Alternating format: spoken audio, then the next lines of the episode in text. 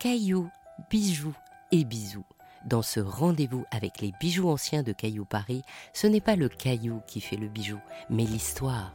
Alors pour préparer mon cadeau, offrir une nouvelle destinée à un bijou ancien et créer une jolie histoire de famille et de bijoux, j'aimerais que l'on m'offre un bijou égyptien. Comme dans ce portrait de la fille du pharaon, j'aime cette Égypte rêvée qui mêle les époques et les références, de Cléopâtre à Champollion, de Toutankhamon à l'obélisque de la place de la Concorde. Depuis la fin du XVIIIe, avec le grand tour des aristocrates, les trésors de cette culture antique ont traversé le temps pour inspirer les joailliers.